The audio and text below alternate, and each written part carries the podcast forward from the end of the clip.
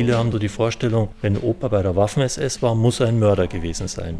Nö, die Wahrscheinlichkeit ist höher. Umgekehrt, nur weil einer Küchenbulle bei einer Heereseinheit im rückwärtigen Gebiet gewesen ist, heißt das nicht, dass der Unschuldige aus dem Krieg heimgekommen ist. Es kann ein Vergewaltiger und Mörder sein.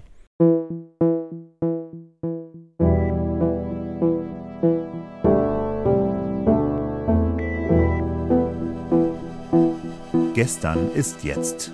Auf der Suche nach der Familiengeschichte in der NS-Zeit.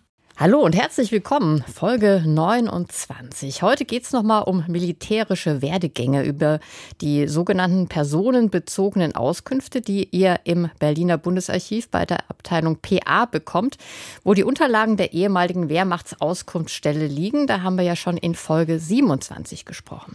Aber es gibt eben im Bundesarchiv noch eine andere Abteilung, wo man zum Beispiel herausfinden kann, wo die Einheiten genau eingesetzt waren, ob die an Kriegsverbrechen beteiligt waren oder die Unterlagen der Wehrmachtsoffiziere findet. Ja, das ist ja für dich interessant, Melanie. Mhm. Dein Großvater war ja Offizier und dafür bist du nach Freiburg gefahren. Ja, da ist nämlich das Militärarchiv, also quasi das militärische Gedächtnis Deutschlands. Ja, und das gibt es seit der Gründung des Norddeutschen Bundes für unsere historischen Aficionados. Das ist ja der Vorläufer des Kaiserreichs. So ist es. Also militärische Unterlagen seit 1867 liegen in Freiburg. Also von der preußischen Armee, Reichswehr, aber auch Unterlagen von Freikorps, der Wehrmacht, dann Nationale Volksarmee und Grenztruppen der DDR bis zur Bundeswehr und dem Bundesverteidigungsministerium heute. Dazu werden dort auch militärische Pläne, Tagebücher, Feldpostbriefe, Fotoalben und vieles mehr archiviert. Und Thomas Menzel, den ihr gerade gehört habt, der leitet dort das Referat MA5 das zuständig ist für die militärischen Überlieferungen bis 49, also die Zeit, die uns interessiert. Mhm, dann lass uns mal starten. Wo müssen wir hin? In die Wiesenthalstraße 10 am Rande der Innenstadt von Freiburg. Mit dem Bus vom Hauptbahnhof vielleicht 15 Minuten. Von weitem sieht man schon das markante Hochhaus. Fassade mit weißen Platten, unterbrochen von schmalen Fensterstreifen, typisch 1960er Jahre. Darum herum ein riesiger Zaun, und am Eingang ein Schild mit Bundesadler. Dahinter eine flache Pförtnerloge. Hier sind wir verabredet. Der Pförtner ruft kurz durch. So, hallo Dr. Menzel, ich bin, also die Frau Langarich ist schon da. Kommen Sie runter, ja? Alles klar, okay. Der Herr Menzel kommt runter zu Ihnen. Während ich warte, Formalien. Eine Unterschrift, dann reicht mir der Pförtner den Besucherausweis. Der Herr Menzel kommt, ja? Danke. Da steht er ja schon vor der Pförtnerloge. Hallo Herr Menzel. Groß, mit dunklem Jackett und dunklem Hemd, lockige dunkelbraune Haare, kurzer Bart und Brille. Ein Ellbogencheck zur Begrüßung.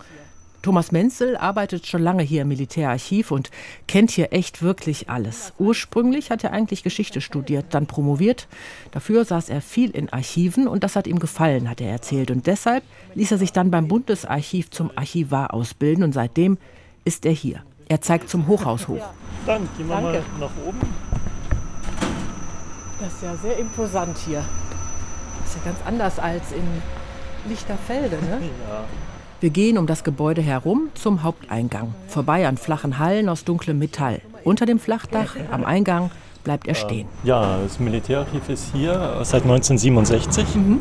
Was wir jetzt hier sehen, ist einmal das Hochhaus mit den Büros und fünf Hallen. Also das sind die Lagerhallen, die auch so Fabrikhallen sein Genau, aber die, ne? sind so mittlerweile, die sind mittlerweile optimiert für die äh, Einlagerung von Archivalien. An Thomas Menzel vorbei schiebt ein Mitarbeiter ratternd einen kleinen Wagen Richtung Büros. Der Wagen, der da kommt, ist da was drin? Sind da genau, das ist so ein typischer Transportwagen für Archivalien. So werden die Sachen äh, geschützt, auch bei schlechtem Wetter transportiert aus den Hallen zu den Bearbeitern in die Büros oder auch aus den Hallen in den Benutzersaal. Insgesamt auf dem Gelände sind Flächen für 55 Kilometer und der alte Bereich liegt hier mit 14 Kilometern, also Bereich bis 1945. Der ist in einer eigenen Halle oder? Nee, der ist auch verteilt. Ist Wir nutzen alle fünf Hallen. Okay. Wir haben hier wirklich eine optimale Nutzung der Aha. Lagerflächen und da ja alles äh, digital hinterlegt ist, ist es im Endeffekt wurscht, wo das äh, Material liegt. Wir haben nur darauf geachtet und das wird die Unterlagen, die wirklich am allermeisten benutzt werden, sind in der Halle 3 weil da dann der kürzere Weg ist zum Benutzersaal. Das macht was- es den Magazinen sind das einfacher. Die, die Sachen, die am meisten benutzt werden? Das ist das Heer der Wehrmacht. Die Infanteriedivisionen, Panzerdivisionen aus dem Zweiten Weltkrieg. Ähm, auch noch stark benutzt werden die personenbezogenen Unterlagen, vor allem die wehrmachtgerichtlichen Unterlagen. Die sind in derselben Halle, wo auch der Benutzersaal ist. Was meint Thomas Menzel damit? So viel ich weiß, war die Militärjustiz, ja, der alle Soldaten und Beamten der Reichswehr unterstanden, am Anfang der Weimarer Republik abgeschafft worden. Aber die Nazis hatten sie ziemlich schnell wieder eingeführt, 1934 nämlich schon. Und die Richter selbst waren Soldaten? Ja, die Kriegsgerichte zum Beispiel waren einzelnen Divisionen zugeordnet. Wer sich unerlaubt etwa von seiner Einheit entfernte, konnte dafür zehn Jahre Haft bekommen. Und Deserteure zum Beispiel wurden oft mit dem Tod bestraft. Und äh, das geht so schon seit 2010. Wir sind mittlerweile vor Halle 3 angekommen. Thomas Menzel hat gerade erzählt, dass auch im Militärarchiv die Anfragen deutlich zugenommen haben. Im Schnitt kommen seit 2010 5 Prozent mehr Anfragen pro Jahr dazu. Also ähnlich wie wir schon bei den anderen Standorten des Bundesarchivs das gehört haben und auch im Landesarchiv in Duisburg. Ja, und die meisten Anfragen kommen tatsächlich von Angehörigen. Also ich zum Beispiel bin da ein typisches Beispiel. Ich will wissen, was genau mein Großvater bei der Wehrmacht gemacht hat und ob es noch Dokumente von der Nebenauskunftsstelle am Düsseldorfer Bahnhof und später in Aachen gibt, wo er ja Bahnhofsoffizier war. Also ich bin quasi eine von 13.000 Anfragen, die das Militärarchiv derzeit für die Zeit zwischen 33 und 45 erreicht. Jetzt müssen wir abwarten, wie sich die Situation nach Corona dann auswirkt. Okay. Aber dann äh, ist natürlich im Nachgang alles anders. Im Vorraum zu Halle 3 ist alles grau. Grauer Beton, grauer Boden, graue Tür. Kein Fenster, dafür Neonlicht. Neue Zahlen mit der Pandemie gibt es erst in diesem Jahr irgendwann. Aber Thomas Menzel geht davon aus, dass auch da die Anfragen nicht weniger geworden sind. Was wir aber gemerkt haben, sofort mit März 2020, die Leute haben angefangen, ihre Speicher und Keller auszuräumen. Wir sind geradezu geflutet worden mit Angeboten privater Unterlagen. Ich habe da was gefunden von meinem Opa, meinem Uropa. Wollen Sie das haben? Es war verrückt. Aber es wird ja nicht alles aufbewahrt. Also Sie müssen dann auswählen, was aufbewahrungswürdig Genau. ist. Ne? Also bei dem, was uns privat angeboten wird, haben wir einen äh, strengen Maßstab. Das tut uns oft auch wirklich weh, weil das sind Sachen, die dann die Familien zum Teil über Jahrzehnte halt aufbewahrt haben. Und wir brechen dann als Archivare quasi den Stab über sowas und sagen, ja, aber auf Dauer für dieses Land und seine Gesellschaft nicht archivwürdig. Das, Warum? Warum nicht zum naja, Beispiel? wenn wir zum Beispiel ein Fotoalbum bekommen, das ist der Klassiker. Wir bekommen ein Fotoalbum, das liebevoll geführt wurde, aber kein einziges Foto ist beschriftet. Damit kann kein Mensch was anfangen. Okay. Ja, die letzten Lebenden, die die Bilder noch identifizieren konnten, sind gestorben. Die Kinder wissen zum Teil noch, was die Eltern bei einzelnen Fotos erzählt haben, aber da setzen wir uns auch nicht hin und schreiben das dann jetzt bei den einzelnen Fotos auf, sondern da sagen wir von Haus aus, unbeschriftetes Fotoalbum, danke, nehmen wir nicht. Und dann gibt es natürlich auch Fotoalben, die sind zum Teil beschriftet, aber das sind dann 10 Blatt Kriegszeit und dann kommen 40 Blatt Privatleben. Mein erstes Auto, unser neues Haus, wo wir auch sagen, das steht in keinem Verhältnis, wir müssen es ja dauerhaft erhalten, damit sind ja auch Kosten verbunden und dann lehnen wir das auch ab. Oder wenn uns handschriftlich geführte Tagebücher angeboten werden, womöglich noch in Bleistift und wir lesen mal rein, überfliegen es und stellen fest, der geistige Gehalt dieses Tagebuchs ist es nicht wert da Arbeit reinzustecken. Und dann müssen wir das natürlich in netter Form dann irgendwie vermitteln. Sonst würden wir hier tatsächlich überflutet werden. Auch so ist es so, ich würde mal sagen, 10 bis 20 Prozent nehmen wir tatsächlich, aber dann auch mit allen Konsequenzen. Was heißt das? Es muss in entsprechende Aufbewahrungsbehältnisse gebracht werden. Wir streben dann auch eine Digitalisierung an.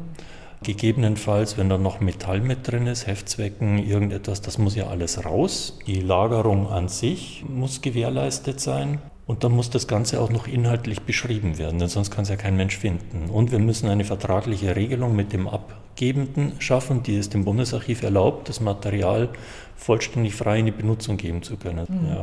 Wir nehmen nur, was wir auch wirklich der Allgemeinheit zugänglich machen können. Das ist unser Ziel. Wir wollen ja zugänglich machen. Können Sie mir das mal zeigen? Klar? Thomas Menzel öffnet die schwere Metalltür ins Archiv. Ein erster Raum, etwa so groß wie eine kleine Turnhalle. Menzel geht vorbei an Reihen hüfthoher Aktenschränke mit Schubladen, an großen Kartenständern. Dann biegt er links ab in eine noch größere Halle. Da stehen hohe Metallregale in langen Reihen. Darin graue Pappschachteln, gestapelt, durchnummeriert. In diesem ganzen Bereich liegt jetzt Wehrmacht. Hier vorne ist Luftwaffe. Das sind Pappkartons mit. Genau, das äh, sind säurefreie Schriften. Archivkartons. Auf denen steht jeweils der Bestand drauf, der Archivbestand. Ein Archivbestand umfasst immer die schriftliche Überlieferung einer Behörde, einer Dienststelle, eines Verbandes.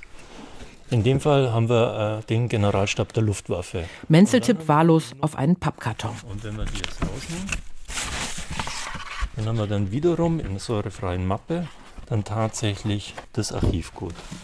Thomas Menzel öffnet vorsichtig den Pappkarton, scannt mit einem kurzen Blick den Inhalt. Ein Papierstapel mit Listen, schwarze Maschinenschrift. Das sind einzelne Blätter einer ursprünglich mal mit Schnellhefter zusammengefügten Akte. In dem Fall, weil es Generalstab der Luftwaffe ist, kann ich Ihnen auch sagen, das ist digitalisiert. All das ist genauso auch im Internet einsehbar. Aber es sind Für eigentlich jeden. nur irgendwelche Zahlenkolonnen. Das sind tatsächlich sogar Beuteunterlagen aus dem Russischen, ja, die dann auch übersetzt wurden. Das war jetzt Also das, was die Soldaten was- mitgenommen haben. Ja, dann- was Militär im Krieg so macht, wenn sie eine gegnerische Stellung einnehmen und sie finden das Schriftgut vor, wird das mitgenommen und nach Möglichkeit ausgewertet. In dem Fall wurde offenbar erkannt, das ist interessant und dann wurde es auch tatsächlich übersetzt und die Übersetzung hat Eingang in das Schriftgut des Generalstabs der Luftwaffe gefunden. Menzel breitet die Arme auseinander. Und das sehen wir hier in großen Mengen. Ein äh, Gefach ist üblicherweise ein laufender Meter mit neun Archivkartons. Da können wir theoretisch jetzt zwischen 10 in einem Extremfall und 100 Archivalien können sich in diesen Kartons verbergen.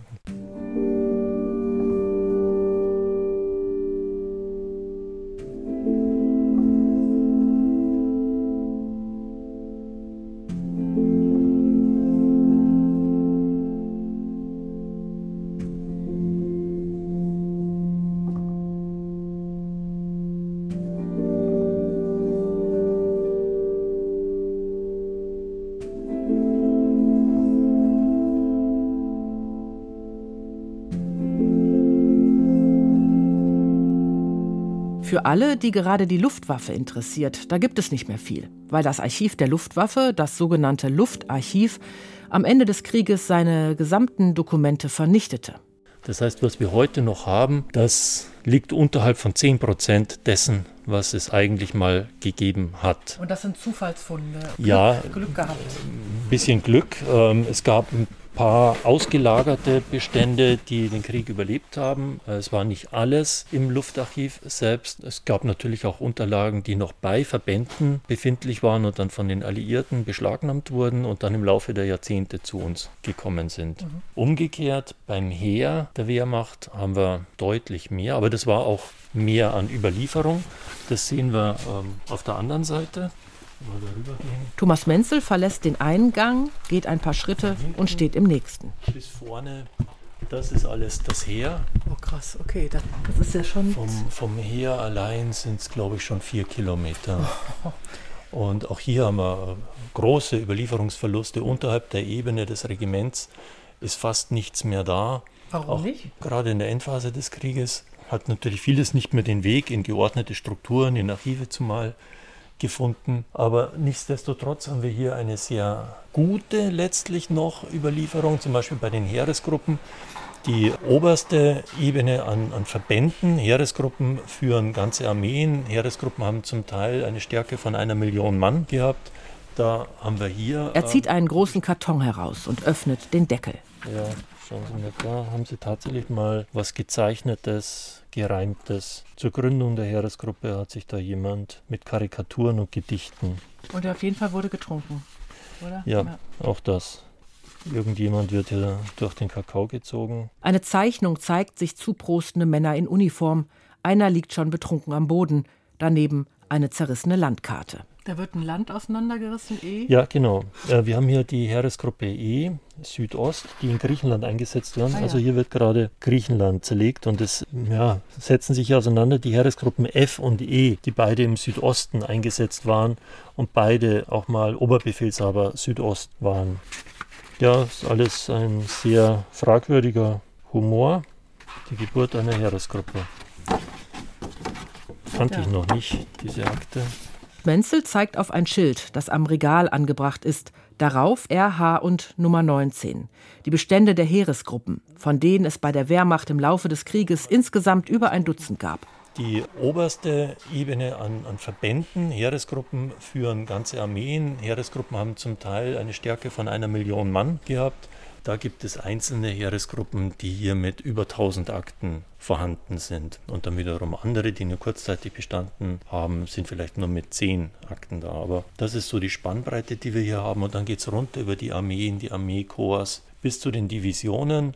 Von den Divisionen der Wehrmacht haben wir fast 500, die mit irgendeiner Form an Schriftgut hier überliefert sind. Und auch da gibt es Divisionen, von denen wir mehrere hundert Akten haben. Und diese Akten laufen zum Teil von der Aufstellung irgendwann in den frühen 30ern oder manchmal sogar noch früher bis ja, vielleicht Mitte 44.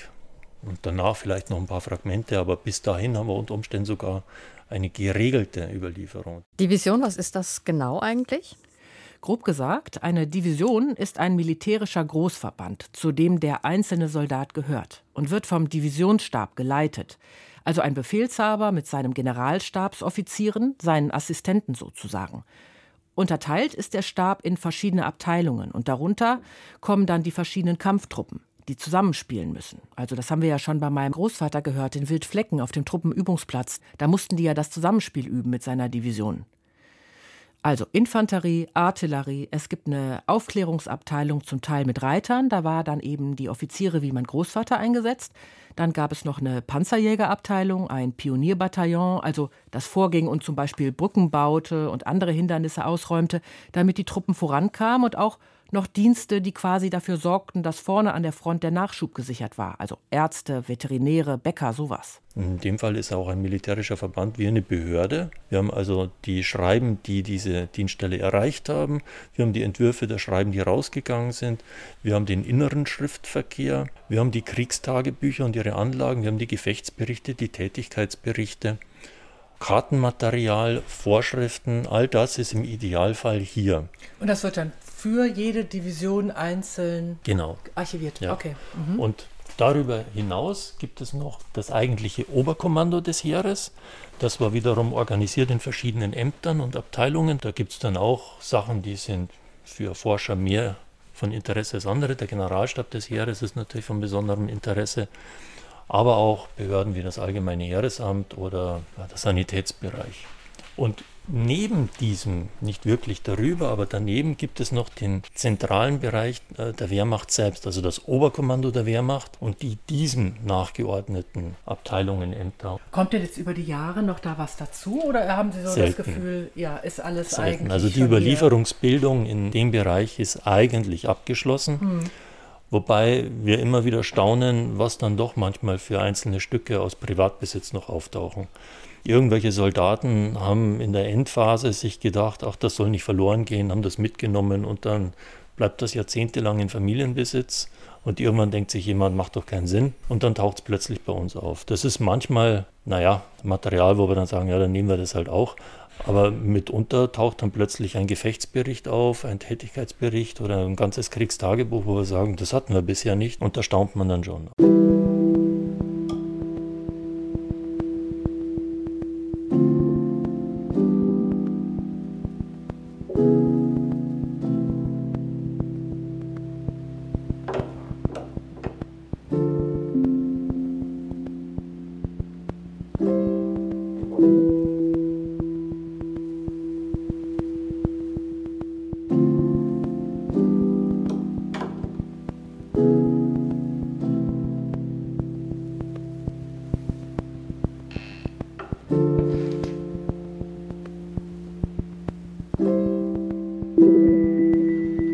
Ich würde gerne eben noch mal zurück zu dieser Zeichnung, wo die Soldaten Griechenland zerrissen haben. Das ist ja heute auch noch üblich, dass Kolleginnen und Kollegen ihrem Chef zum Geburtstag so Fotos zusammenschnipseln die dann daran erinnern, was hat man denn alles zusammen erlebt. Und dann kommt ein Rahmen drum, ein schönes Geschenk. Aber der Kontext damals, der war ja alles andere als spaßig. Also, dass da Soldaten in ihrem Alltag als Besatzungsmacht darüber Witze machen, äh, während die Bevölkerung leidet, das ist eigentlich schwer erträglich, oder?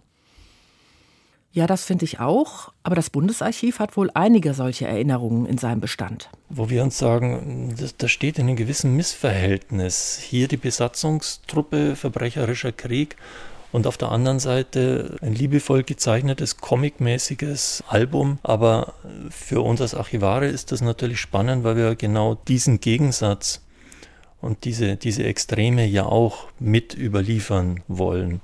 Und solche Stücke ergänzen natürlich die trockene Überlieferung, die wir hier haben. Das meiste von diesem Material ist zwar extrem faktengesättigt, kann man nicht wegdiskutieren, aber vieles davon liest sich jetzt nicht unbedingt spannend oder ist halt über 200 Blatt hinweg einfach nur Schrift auf Papier. Und dann darf man natürlich nicht vergessen, dass immer wieder in diesen Akten dann natürlich auch knallharte Kriegsverbrechen, auch NS-Verbrechen sich abbilden, manchmal sehr deutlich, manchmal so, dass dann auch der Archivar beim zweiten Mal lesen merkt, hoppla, wenn ich das jetzt zu Ende denke, dann habe ich hier ein Kriegsverbrechen. Können Sie das mal erklären, wie Sie das meinen, wenn Sie Wenn ich zum Beispiel einen Gefechtsbericht äh, aus einer Aktion Partisanenbekämpfung bekomme und der Gefechtsbericht, der ist ganz trocken geschildert und auf den ersten Blick denkt man sich, naja, ist halt ein Gefechtsbericht.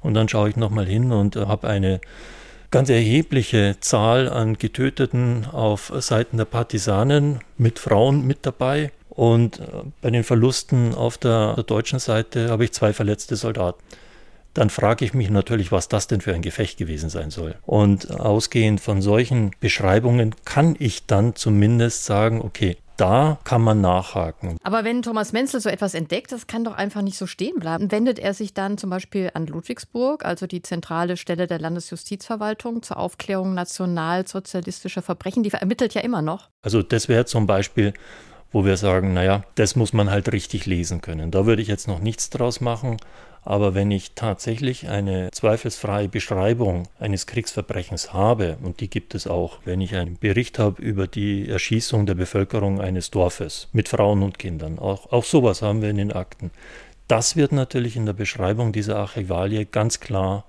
mit aufgenommen. Das heißt, dann ab diesem Moment kann das auch jederzeit unter den entsprechenden Schlagworten gefunden werden. Aber es geht jetzt nicht so, dass Sie dann das nach Ludwigsburg melden. In extremen Beispiel, Fällen. Und dass das noch ein bisschen vielleicht ja. noch welche am Leben gibt ja noch. In extremen Fällen machen wir das schon. Also bei diesem Beispiel mit der äh, Erschießung von Kindern habe ich tatsächlich dann auch Kontakt mit einem Kollegen in Ludwigsburg aufgenommen. In einem anderen Fall war es mal so, dass wir aus Privatbesitz ein Fotoalbum bekommen haben, wo ganz eindeutig deutsche Soldaten bei einer Erschießung fotografiert wurden und wir auch nur feststellen konnten, dass irgendwelche Wegweiser im Hintergrund zu sehen waren. Das haben wir in der Form dann eben an die zentrale Stelle weitergegeben. Ob da dann was draus wird oder nicht, das äh, können die dann einschätzen oder feststellen, ob da schon mal was passiert ist. Solche Fälle treten eher selten auf und da müssen wir dann halt entscheiden, in welcher Form gehen wir da jetzt weiter. Okay, also wir haben gehört, man findet im Militärarchiv einiges zum Heer der Luftwaffe. Hm, fehlt noch die Marine? Das Interessante ist, hat zumindest Thomas Menzel erzählt, dass die Marine, die ja eigentlich der kleinste Teil der Wehrmacht war, dass es von ihr aber die meiste Überlieferung gibt, weil das Marinearchiv wohl 45 weitestgehend intakt geblieben ist. Mhm. Mich würde ja interessieren, da wo du jetzt mit Herrn Menzel stehst, in dieser Halle, darf da jeder rein? Nee, da, da hat er echt für den Podcast eine Ausnahme gemacht. Sonst geht's für Suchende eher in den Lesesaal. Aber mittlerweile ist vieles im Militärarchiv digitalisiert. Also man kann auch von zu Hause aus über das Suchportal des Bundesarchivs, also über Invenio suchen. Den Link zum Benutzerantrag haben wir euch in die Shownotes gestellt. Mhm, aber das ist ja schon sehr kompliziert und kryptisch. Das haben wir ja häufiger schon, ne? Ja, das weiß Thomas Menzel auch und hat deshalb auch ein paar Tipps. Man muss bei Invenio aufpassen. Den Fehler machen leider auch manche Leute, die eigentlich vom Fach sind. Natürlich kann man mit Suchbegriffen hier recherchieren. Das sollte man auch tun. Nur Suchbegriffrecherchen können nur das finden, was als äh, Begriff auch in der Erschließung auftaucht. Jetzt werten wir aber nicht jedes einzelne Kriegstagebuch aus. Das heißt, Sie müssen immer auch strukturbezogen parallel suchen. Das ist, wenn man sich auskennt, gar nicht so schwierig. Erklären das Problem ist nur, Sie müssen sich halt auskennen. Genau. Wenn Sie jetzt äh, eine bestimmte Fragestellung haben, die kann so bizarr sein, wie Sie wollen. Wenn Sie sich jetzt aus einem äh, modegeschichtlichen äh, Hintergrund heraus für die von den Panzertruppen getragenen Lederjacken interessieren würden, wird es Ihnen nichts bringen, wenn Sie in Invenio Lederjacke eingeben. Das mhm. heißt, Sie müssten sich fragen, und das müssen Sie auch bei jedem x-beliebigen anderen Thema tun, wer innerhalb der Struktur, um die es mir geht, in dem Fall deutsches Militär im Zweiten Weltkrieg, war dafür zuständig. Das heißt, Sie müssen herauskriegen, wo wurde diese Angelegenheit federführend zuständigkeitshalber behandelt. Dann landen Sie möglicherweise bei irgendeinem Amt eines Oberkommandos. Ja, ich weiß jetzt nicht, Oberkommando des Heeres und können sich da letztlich dann irgendwann immer weiter informieren, bis sie dann plötzlich beim Bekleidungswesen angekommen sind. Klingt alles logisch, aber die meisten haben ja dieses Wissen nicht, wie die Struktur des Archivs funktioniert. Wie kommt man da denn ran? Ja, da wird es schon schwierig. Das weiß Thomas Menzel auch. Da haben wir auch noch Defizite meiner Ansicht nach, denn solches Strukturwissen müssten Sie in der Fachliteratur erstmal heranziehen. Bei vielem hilft schon Wikipedia. Aber wenn es ein bisschen gehaltvoller sein soll, müssen Sie eben dann halt doch irgendwann mal in eine Bibliothek gehen und sich irgendwie einlesen. Aber dann würden Sie beispielsweise, wenn Sie dann schon wissen, ah, es geht irgendwie um Bekleidung, mit dem Suchbegriff in Invenio bekommen Sie dann plötzlich eine ganze Latte an Beständen angeboten. Und da wiederum gucken Sie dann in die Struktur, in die Tektonik, sagen wir, und äh, dann in die Klassifikation des einzelnen Bestandes also die Inhaltsangabe dessen, was an Überlieferung in diesem Bestand ist. Unter Umständen merken Sie dann irgendwann Spezialbekleidung für Panzertruppen. Gibt es einen Klassifikationspunkt da und dann gehen Sie dort rein und dann bekommen Sie möglicherweise 20 Archivalien angeboten. Dann weiß ich ja immer noch nicht, ob das das ist, wonach ich suche, oder? Das stimmt, aber du könntest es dir in den Lesesaal bestellen und dann durchsuchen. Oder Sie stellen fest, hm, ein paar von diesen Archivalien sind zufälligerweise schon digitalisiert worden, Bekleidungswesen jetzt eher nicht. Oder Sie sagen sich, na, ähm, da gibt es jetzt genau eine Akte, die offenbar entscheidend ist für mich. Die hat vielleicht 200, 300 Blatt. Ich lasse mir die komplett durchkopieren. Oder Sie beauftragen einen von den Recherchediensten, die hier beruflich vorhanden sind mhm. und geben dem einen Auftrag und dann sucht der für Sie. Also diese Möglichkeiten haben Sie. Über die Recherchedienste, die man ja für seine Familienrecherche beauftragen kann, darüber haben wir ja schon im Bundesarchiv in Berlin-Lichterfelde gehört. Das sind Historiker, die für Privatpersonen oder auch Unternehmen Dokumente im Bundesarchiv sichten und dann auch auswerten. Die müssen zwar genauso alle Dokumente bestellen wie ihr und die kommen auch bloß in den Lesesaal, aber die sind sehr routiniert. Eine Liste mit allen Recherchediensten, die das Bundesarchiv für gut befindet, stehen auf dessen Webseite.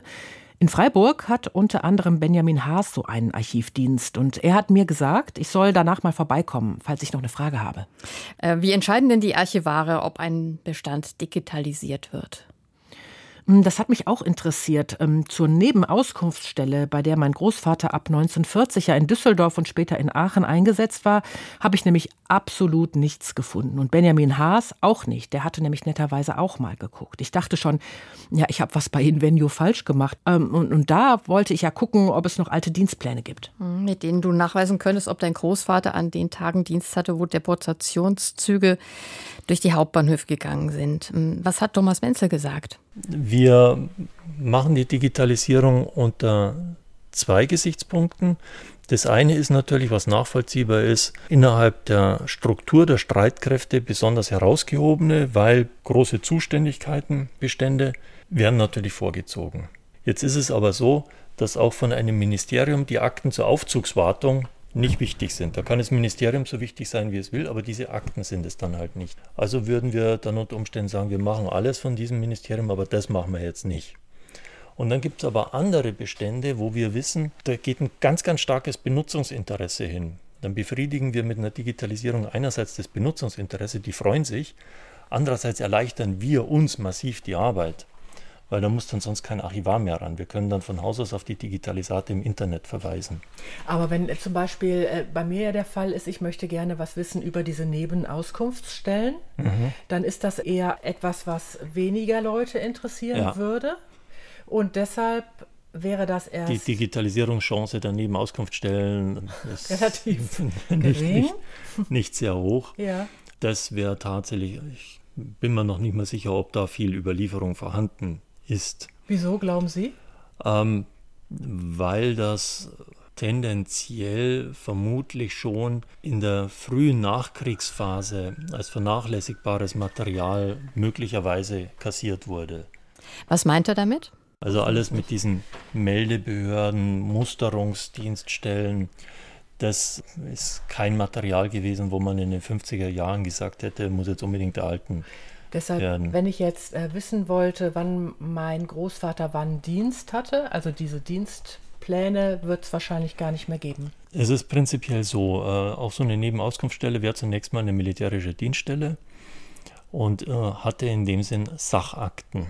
Was heißt das? Sachakten dann? Was also ihr ganz das? normales Schriftgut. Das eine wären die personenbezogenen Unterlagen, Personalakten und sonst was und dann die Sachakten, das ist das, die Akten, mit denen diese Dienststelle gearbeitet hat. Was wäre das so typisch? Zum Beispiel die Dienstpläne. Okay. Ja. Mhm. Oder auch das Tagebuch der Dienststelle. Mhm. Und, äh, auch Sowas gab es alles, okay. Mit Sicherheit, ja. Diese Unterlagen waren ja dann wahrscheinlich bei Kriegsende in irgendeinem Regal, in irgendeinem Büro gestanden. Im Idealfall hätte das irgendjemand eingesammelt und in ein Archiv gegeben. Genauso wahrscheinlich ist es aber auch, dass irgendjemand dann 45, 46 gesagt hat, was soll man mit diesem Zeug noch? Und dann ist das in den Ofen gewandert. Die Dienststelle gab es nicht mehr, die ganze Streitmacht gab es nicht mehr, den Staat dazu gab es auch nicht mehr. Also konnte man sowas auch entsorgen. Vorsichtiger waren die Leute grundsätzlich immer dann, wenn es personenbezogenes Material war, weil das wusste man schon, das wird irgendwann mal für Versorgungsansprüche und ähnliches benötigt. Das wurde relativ bald eingesammelt und vieles davon ist auch heute noch da. Grundsätzlich muss man sich schon klar machen, also wir, wir reden hier von einem Zeitraum von 20, 30 Jahren, wo sehr, sehr viel Spielraum war, was mit derartigem Material passieren konnte.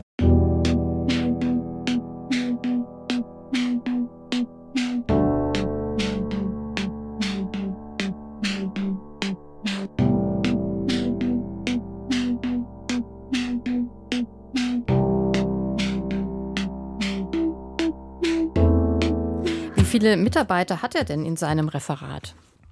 In seinem Bereich, also mit Zuständigkeiten bis 49, sind es 17 Mitarbeiterinnen und Mitarbeiter, die Anfragen bearbeiten. Er hat mal ausgerechnet, in seinem Referat muss ein Kollege oder eine Kollegin etwa 1000 Anfragen im Jahr bearbeiten. Ja, da bleibt nicht viel Zeit pro Anfrage. Ja, es läuft natürlich viel mit Erfahrung. Anfragen gerade in dem Bereich laufen häufig nach einem bestimmten Muster ab. 40 Prozent sehen so aus, mein Opa war bei folgendem Regiment, haben Sie was dazu? Und dann machen sich die auf die Suche, stellen erstmal fest, haben wir irgendwas von dem Regiment. Häufig muss man dann sagen, nee. Da wäre dann der normale Benutzer schon aufgeschmissen. Der Archivar fängt jetzt an und überlegt sich, okay, aber dieses Regiment gehörte ja zu einer Division. Haben wir was von der Division?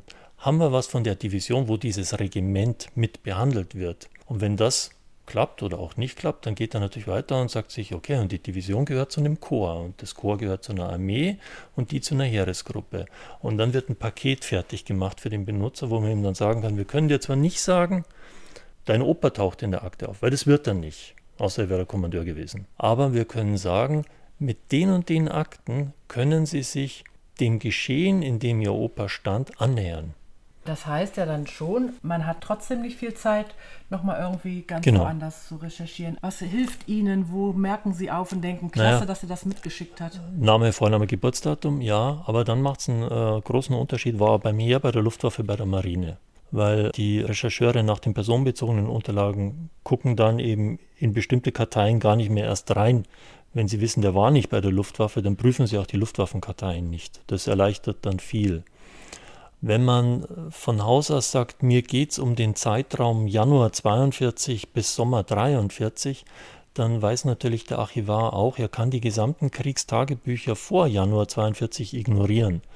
Wenn man dann dem Benutzer überhaupt ein Paket fertig macht mit Signaturen, dann schränkt es natürlich ein. In vielen Fällen würden dann die Leute, die äh, eben so einen Suchauftrag abgeben, eben nur angeschrieben mit einem Link zu Invenio, wo dann alle Unterlagen zusammengestellt sind, um so den Überblick in die Akten auf jeden Fall zu ermöglichen. Ich weiß, es gibt Kollegen, die arbeiten da anders, die bestellen sich dann 10, 15 Akten ins Büro und schauen da rein. Machen wir hier überhaupt nicht. Können wir nicht, würden wir gerne machen, aber geht einfach nicht. Also sonst kommen wir gar nicht mehr durch. Und wir sagen dann, es gibt genügend Benutzer, auch ältere Benutzer, ausländische Benutzer, den brauche ich nicht kommen mit, äh, hier haben Sie 50 Signaturen. Also da muss ich mir dann was anderes einfallen lassen. Und da haben wir natürlich dann schon den Ehrgeiz, dass wir sagen, okay, dann machen wir dann eine punktgenaue Auskunft.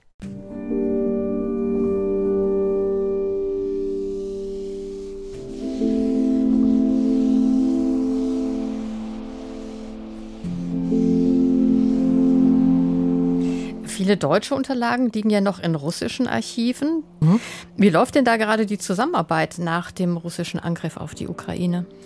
Ja, im Moment geht fast gar nichts, erzählt äh, Thomas Menzel. Es gab schon länger ein Projekt zwischen dem Bundesarchiv und dem russischen Staatsarchiv, die Dokumente zu digitalisieren.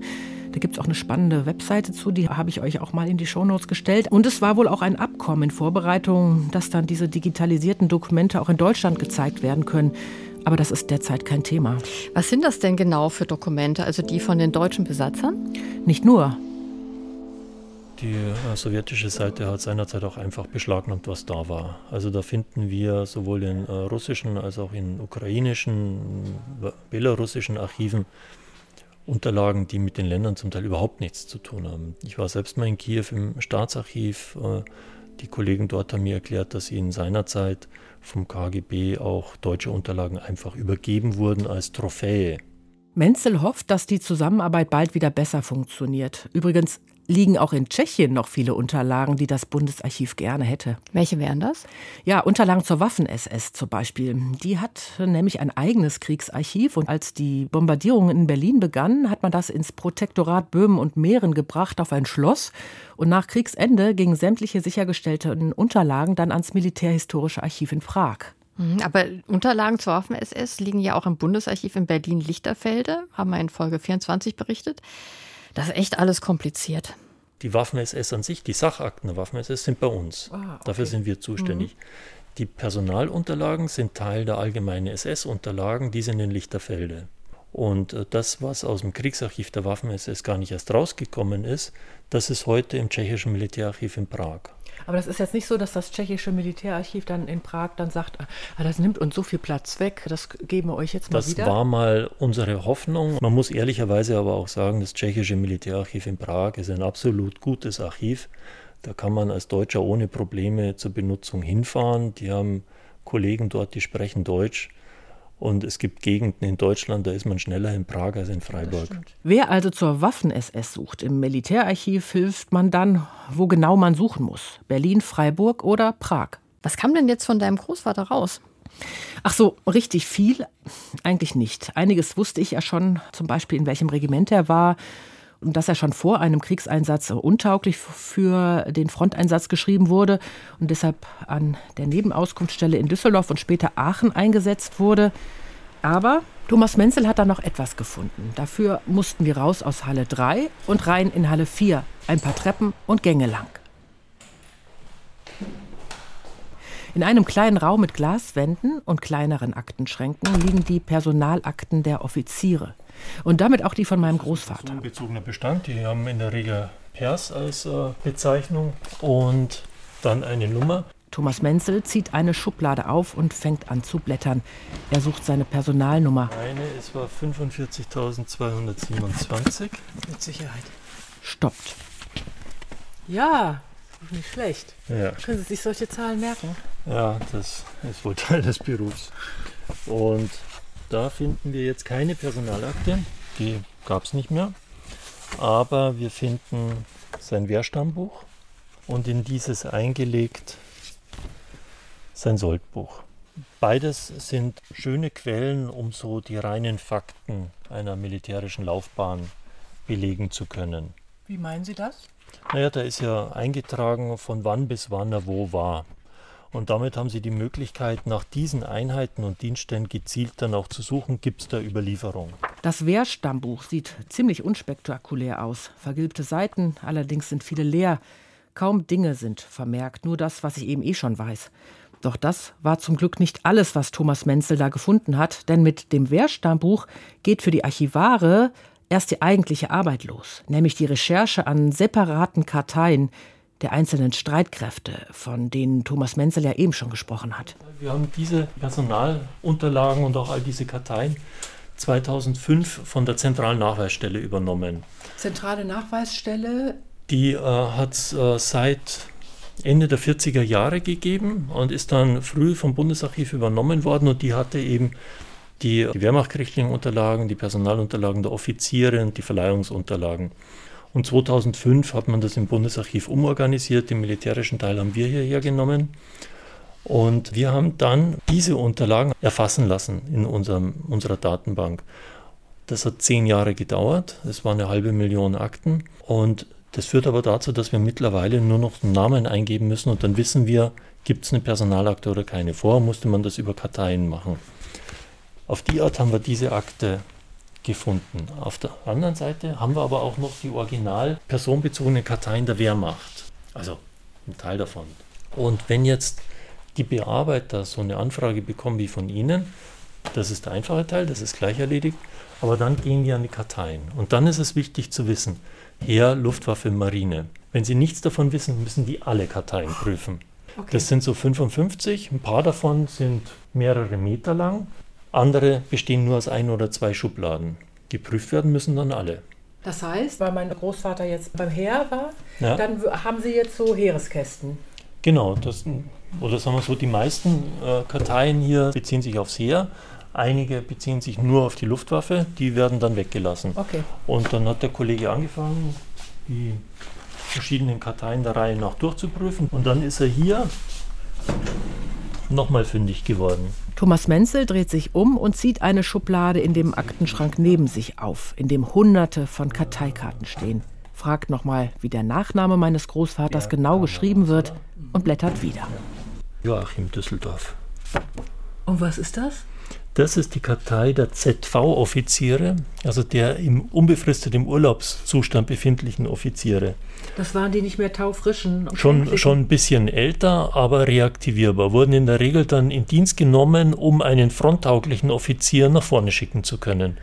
Er war ja schon Offizier und wird dann eben reaktiviert. Und da sehen wir hier auch die verschiedenen Dienstgrade als Oberleutnant, Hauptmann und dann kommt ein Dienstgradwechsel. Das ist dieselbe Ebene, aber wird vom Hauptmann zum Rittmeister. So heißen die Hauptleute bei der Kavallerie. Und wir sehen ja auch hinten die Uniformtrageerlaubnis fürs Kavallerieregiment 15. Dienstgradwechsel vom Hauptmann zum Rittmeister, kurz vor seiner Entlassung. Die Uniformtrageerlaubnis nach dem Ausscheiden sei durchaus üblich gewesen, sagt Thomas Menzel. Ja, quasi als Lob, bevor die Karriere zu Ende geht. Ja, so kommt es einem vor. Und die Erlaubnis des Uniformtragens war nicht das Einzige, was er gefunden hat. Thomas Menzel schaut konzentriert auf die handschriftlichen Eintragungen, die im Ersten Weltkrieg beginnen. Aber wenn Sie sowas haben, das kann man doch nicht lesen, oder? Naja, hier haben wir ihn als Leutnant beim Dragonerregiment 7. Genau, da war in Saarbrücken irgendwie im Ersten mit Weltkrieg. Patent 1919, ah, Frontkämpfer Ehrenkreuz. Das kriegt so jeder, der überlebt hat und das wieder war zurückkommt? Auf Antrag. Auf Antrag konnte man das Auf Antrag? Ja. Dann hat er noch einen Antrag gestellt und. Ja. Äh, ja, das haben viele gemacht und äh, zum Teil auch Hinterbliebene konnten auch unter bestimmten Bedingungen einen Antrag äh, stellen. Ja, weil man das so gerne getragen hat oder also ja, als weil Souvenir? man stolz drauf war. Weil man stolz drauf war. An dem Weltkrieg, an dem Weltkrieg, da kannte man ja noch keinen anderen äh, teilgenommen zu haben. Und das hat man dann so getragen, so täglich? An der Uniform, sofern man noch eine hatte, Uniformtrageerlaubnis war dann natürlich durchaus relevant, weil dann konnte man bei gesellschaftlichen Anlässen auch die Uniform rausziehen und ansonsten in kleinerer Form, wie man das heute auch machen kann, am Gesellschaftsanzug. Ja, schön. Ja, also ich glaube, er fand Soldat sein ziemlich toll. Ja, warum auch nicht? Nee, nee, genau. Ja, warum auch nicht? Ich muss plötzlich an Johannes Spohr denken. Der uns von seiner Suche nach dem Großvater erzählt hat, der im Oberkommando des Heeres war. Ja, genau. Er hat doch gesagt damals, dass man aufpassen muss, was diese Suche mit einem selber macht. Also, dass man aufpassen muss, dass man sich nicht erhebt. Also nicht plötzlich anfängt zu denken, man sei ein besserer Mensch. Ja, weil man eben versucht, das Leben seines Nazi-Großvaters aufzuklären. Und was heißt das für dich? ja, dass ich meinen Großvater eben ja grundsätzlich negativ sehe. Also weil er so ein Profiteur des Ganzen war und ich das irgendwie peinlich finde, dass er sich dann ja auch noch ein Frontehrenzeichen anheftet und eine Uniformtrageerlaubnis braucht, um gesehen zu werden.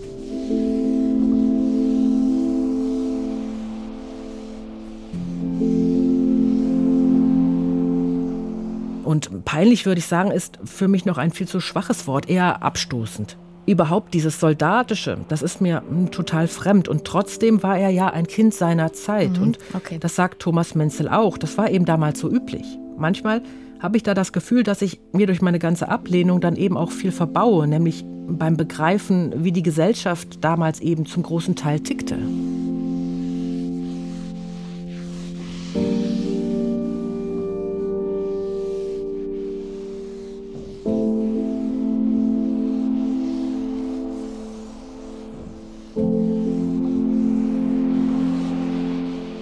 Thomas Menzel rät bei der Interpretation zur Vorsicht. Wir wissen nicht, wie viel die Leute ausgeblendet haben. Das Einzige, was wir auch wissen, und da wehre ich mich auch dagegen, das ist immer dieses, wir haben das nicht gewusst, wie schlimm das ist. Das ist Quatsch. Also das glaube ich denen äh, nicht. Wenn man nicht völlig blind durchs Dritte Reich gelaufen ist, dann hat man schon mitbekommen müssen, wie mit Minderheiten, wie mit Juden umgegangen wird. Und wir wissen durchaus, dass viel subtiles Wissen auch bei unbeteiligten Soldaten über Aktionen im Osten, über Erschießungen vorhanden war. Nichtsdestotrotz konnte das jemand wie Ihr Großvater auch einfach ausblenden. Das ist dann wieder was anderes. Wissen aber für sich selbst ausblenden, weil man vielleicht in seinem täglichen Umfeld ja. damit nichts zu tun hat das ist dann was, das manche dann auch nicht verstehen wollen, weil für die dann quasi jeder Angehörige dieser Streitkräfte per se ein Verbrecher ist, wo man sagen muss, also ganz so einfach ist es jetzt auch wieder nicht. Wir haben immer wieder Benutzer, die sind wahnsinnig enttäuscht, wenn wir ihnen sagen, nein, wir können ihnen nicht bestätigen, dass Opa ein Verbrecher war. Das hatte Lutz Möser in Folge 25 über die NSDAP-Kartei ja auch erzählt, dass viele Nachfahren enttäuscht sind, wenn nicht die Waffen klirren. Und Thomas Menzel meint, dass gerade die Enkelgeneration versucht, im Archiv Antworten zu finden, wenn in der Familie irgendetwas nicht stimmt, vielleicht Gewalt im Spiel war, so wie in meiner Familie. Und die erwarten dann abgrundtiefe Verbrechen, weil sie dann auch sagen, Opa oder Onkel war ein furchtbarer Mensch. Und dann erwarten die, dass sich das auch in seiner militärischen Karriere wiederbildet. Aber so einfach ist es nicht. Das muss kein Massenmörder gewesen sein. Der kann auch so einfach traumatisiert worden sein im Krieg oder er hat vielleicht auch Verbrechen begangen, aber die sind nicht erkennbar an seiner militärischen Laufbahn. Viele haben dann so die Vorstellung, wenn Opa bei der Waffen-SS war, muss er ein Mörder gewesen sein. Nö, die Wahrscheinlichkeit ist höher aber er muss es nicht selbst gewesen sein. Umgekehrt, nur weil einer Küchenbulle bei einer Heereseinheit im rückwärtigen Gebiet gewesen ist, heißt das nicht, dass der Unschuldige aus dem Krieg heimgekommen ist. Es kann ein Vergewaltiger und Mörder sein.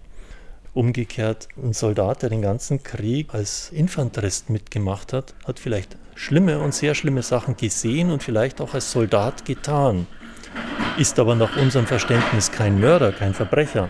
Weil das war seine Aufgabe. Das war Soldat. seine Aufgabe als Soldat. Das kann aber vollkommen ausreichen. Es wäre auch sehr nachvollziehbar, diesen Mann schwerstens zu traumatisieren.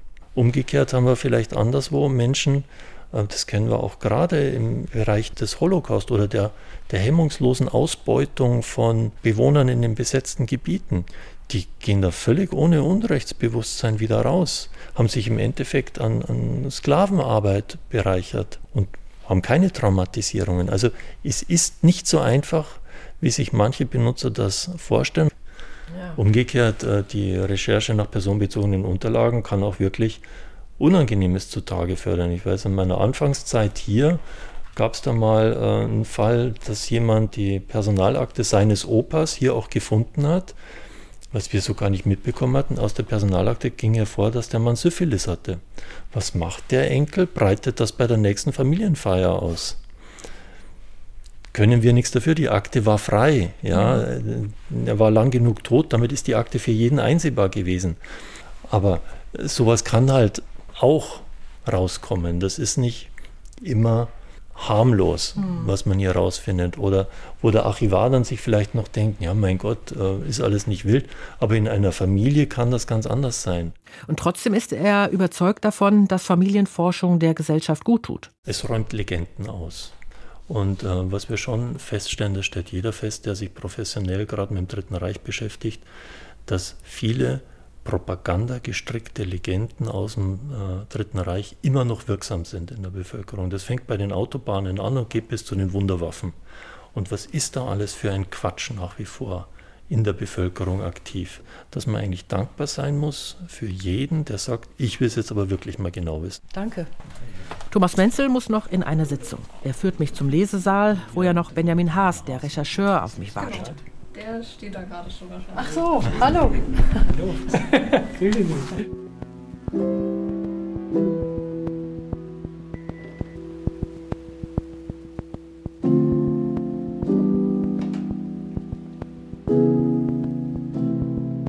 Was reizt Sie an Familiengeschichte? Mich reizt wirklich auch zum einen die Psychologie. Warum ticken Leute in gewissen Kontexten anders? Wie unterschiedlich kann eine Vita sein? Was folgt aus dieser Vita im Dritten Reich? Was macht die Familie damit? Und dann auch, was mich wirklich dann auch sehr reizt, ist eigentlich, das aufzuarbeiten und zu versuchen, irgendwo auch einen Frieden damit herzustellen, mit dem, was passiert ist. Und aber eben nicht nur ein Frieden, das Friede ist, sondern das kritisch aufzuarbeiten und zu sagen, okay, das hat er gemacht, das war er und das ist eben Teil unserer Familiengeschichte. Und wir lernen daraus, dass wir wachsam sind, dass sowas nicht nochmal passiert. Bei Ihnen kommen jetzt mehr Nachfahren von Tätern, wenn Sie jetzt hier im Militärarchiv oder Mitläufern arbeiten, vor allen Dingen? Ja, also in der Regel sage ich jetzt, die Opfergeschichten habe ich selten. Also oft sind halt so in Anführungsstrichen einfache Soldaten, Gefreiter der Wehrmacht, das finde ich immer interessant, die Brüche in Biografien. Und ich finde es irgendwie fatal, nicht zumindest offen hinzugucken und gleich so einen Stempel drauf zu machen, sondern das finde ich das Spannende. Was steckt in dieser Biografie? Wo kommt diese Person her? Warum?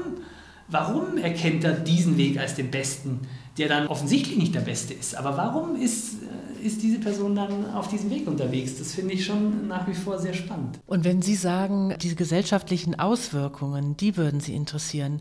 Sie haben so viele äh, Geschichten recherchiert, Familiengeschichten. Haben Sie das Gefühl, dass das noch viele beschäftigt heute? Ja, das ist ein großes Thema. Zweifelsohne. Das finden Sie gut? Sehr gut. Also ich glaube, ehrlich gesagt, dass auch wenn man jetzt die Welt anschaut, ich glaube, dass neue Kriege oft aus den nicht aufgearbeiteten alten Kriegen entstehen. Man muss sich irgendwie an seine Themen ranmachen und wenn man, wenn man sich mit sich auseinandersetzt und mit dem eigenen äh, falschen Tun und das müssen wir alle im Leben irgendwann mal, jeder macht auch Fehler, dann haben wir eine gute Chance, wenn wir das reflektieren, dass wir nicht irgendwie alles auf andere projizieren müssen und und jemand angreifen, um zu meinen, dann wird alles besser. Da wird nichts besser, sondern äh, es entsteht genau der gleiche Mechanismus wieder. Irgendwie. Benjamin Haas. Was hat der gesagt? Also ich hatte ihm ja schon mal die Dokumente geschickt, die ich schon in den Archiven gefunden habe, und er hat gesagt, ja, dass die Richtung meiner Suche auf jeden Fall stimmt. Es ergibt sich schon auch jetzt schon ein Bild, würde ich sagen. Also jetzt kein super klar umrissenes, aber wir haben schon einen Haufen Anhaltspunkte, wie ihr Großvater getickt hat. Warum warst du dir unsicher? Ja, ein bisschen. Hm, konnte er dir aber noch ein paar Tipps geben? Mm, er hat mir geraten, mir nochmal das nationalsozialistische Reiterkorps anzuschauen. Das ist ja der andere Strang, der bei meinem Großvater neben der Wehrmacht interessant ist. Der Pferdesport und die beruflichen Netzwerke, die sich daraus für ihn ergaben. In seiner Entnazifizierungsakte begründete er ja eine Mitgliedschaft im NSA-Reiterkorps damit, dass er ja, ja quasi nicht aktiv beigetreten wäre, sondern eben im Rahmen der Gleichschaltung, da auch der Düsseldorfer Reitverein in die SA ähm, untergliedert wurde. Und da sind halt auch so ein paar Ungereimtheiten. Er sagt ja dann, er wäre beim Stahlhelm gewesen und wollte den Reiten beibringen, ne? der wollte gar nicht in die SA, er musste aber eigentlich. Ja. Er wollte ja nur Turniere. Genau, ja, ja. und er wäre nur Schiedsrichter gewesen und ähm, Zum Beispiel war die SA dann nach dem Röhmputsch dann in den späten 30ern auch zur militärischen Ausbildung abgestellt.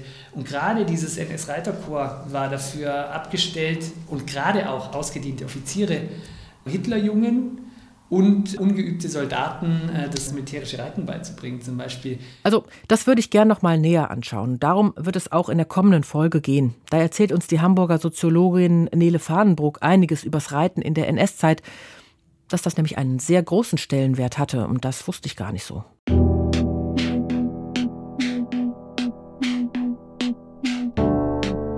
Mehr über die Arbeit von Benjamin Haas könnt ihr euch auf unserer Webseite ansehen. In der Rubrik Profis erzählt er in einem Video über seine Arbeit und hat auch ein paar Recherchetipps. Den Link stellen wir euch auch in die Show Notes.